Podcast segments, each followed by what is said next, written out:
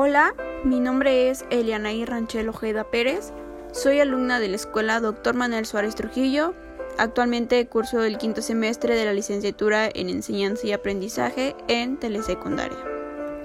Espero que se encuentren bien y vamos a comenzar.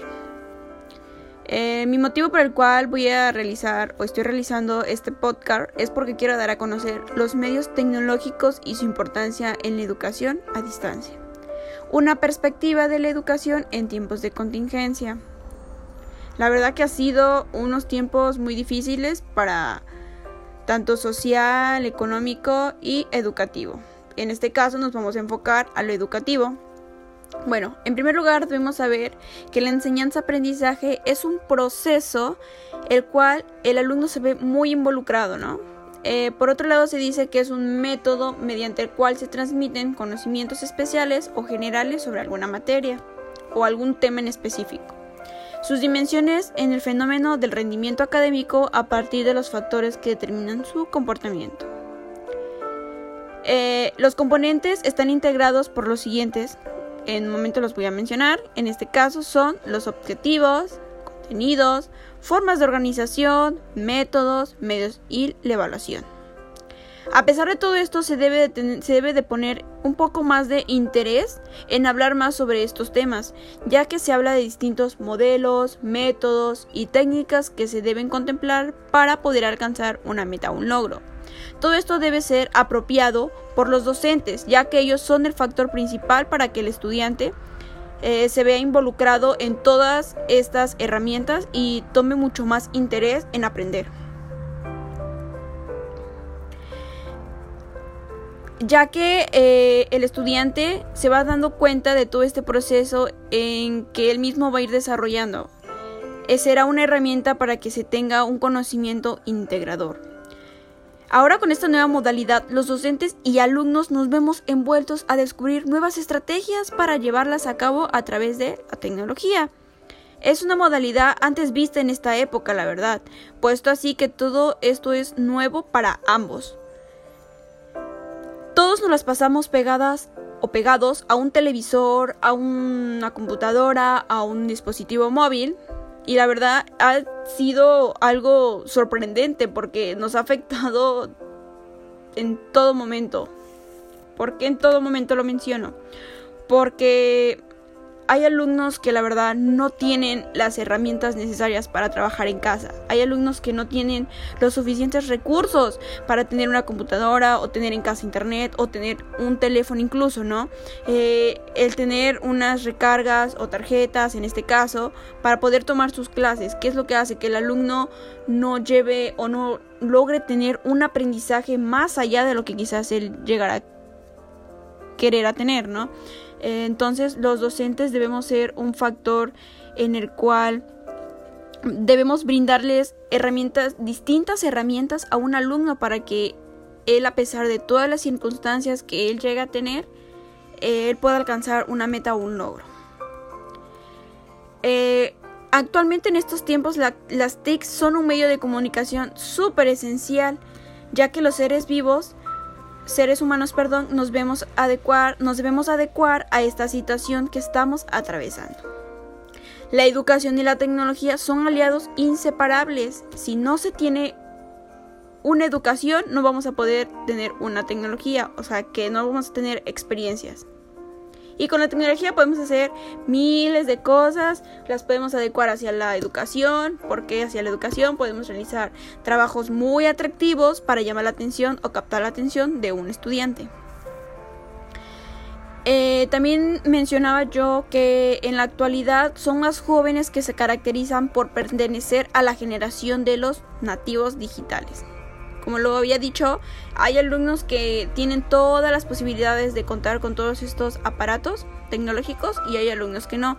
Los alumnos que eh, actualmente están siempre en las tecnologías, bueno, esos son alumnos de generación nativos digitales. Es por eso que incorporar la tecnología a la educación aporta una serie de beneficios que ayuda a mejorar la eficiencia y la productividad en el aula. Eso se nota al ver cómo aumenta el interés de los niños y los adolescentes en las actividades académicas. Aquí es donde entra eh, la creatividad, eh, la emoción, el énfasis que le pone el docente al realizar sus trabajos. Todo va a depender de ahí. Si el docente no realiza estrategias adecuadas o a la hora de presentar una diapositiva no utiliza cosas atractivas, ¿qué es lo que va a hacer? El alumno no le va a tomar ni el más simple interés a la clase, ¿no? Entonces, al contrario, si el docente se esfuerza y busca las estrategias necesarias para presentar una diapositiva, el alumno se va a ver envuelto en la necesidad de indagar más y preguntar y que la clase se le haga más interesante. No nada más la clase, sino el tema y él pueda obtener una meta o un aprendizaje claro. Si bien mencionamos, el Internet y el acceso a dispositivos móviles cada vez es más intuitivo, ha marcado un cambio de paradigma en el uso de la tecnología ya que ha sido un gran cambio que también se evidencia en el ámbito de la educación y en el que cada vez más cosas se pueden hacer. Exacto, cada vez más cosas se pueden hacer porque ya ahorita últimamente con las nuevas tecnologías ya tenemos más facilidad a realizar una diapositiva, a buscar este apps que nos ayudan a obtener un conocimiento más previo de la materia de inglés, de matemáticas, o sea, ya tenemos más fácil realizar actividades o aprender más, ¿no? Más allá de lo que queremos.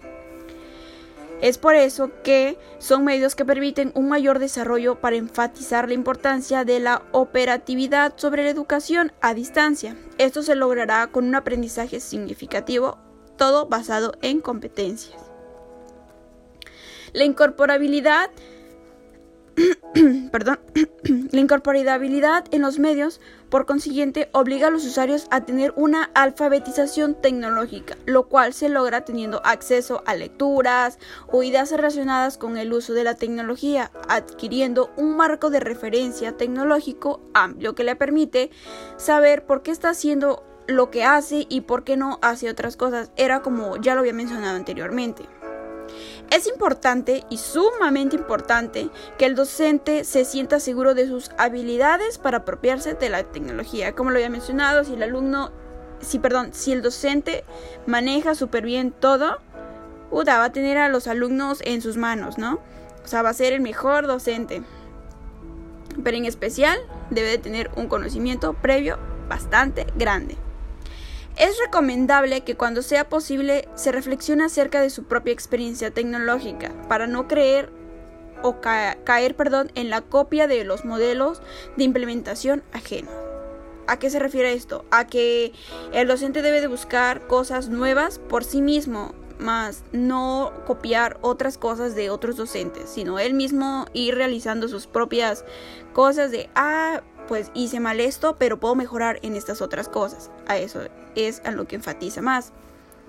Se, la alfabetización tecnológica no puede dejar de lado aspectos como el lenguaje, el aprendizaje, el conocimiento y la cultura. En ese sentido, ya no será suficiente que los alumnos sepan leer con sentido para interpretar y apropiarse de los conocimientos, sino que tendrán que llegar con habilidades que les permitan otros modos de relacionarse con las nuevas tecnologías, es decir, en sus empatías cognitivas y expresivas con ellas, en los nuevos modos de percibir el espacio y el tiempo. Todo debe estar adecuado a un espacio y un tiempo. Bueno, ya como para finalizar, eh, en esta época nos vemos muy envueltos en la tecnología si nos damos cuenta, ¿no? Eh, es un ámbito, en el ámbito académico, se relaciona mucho.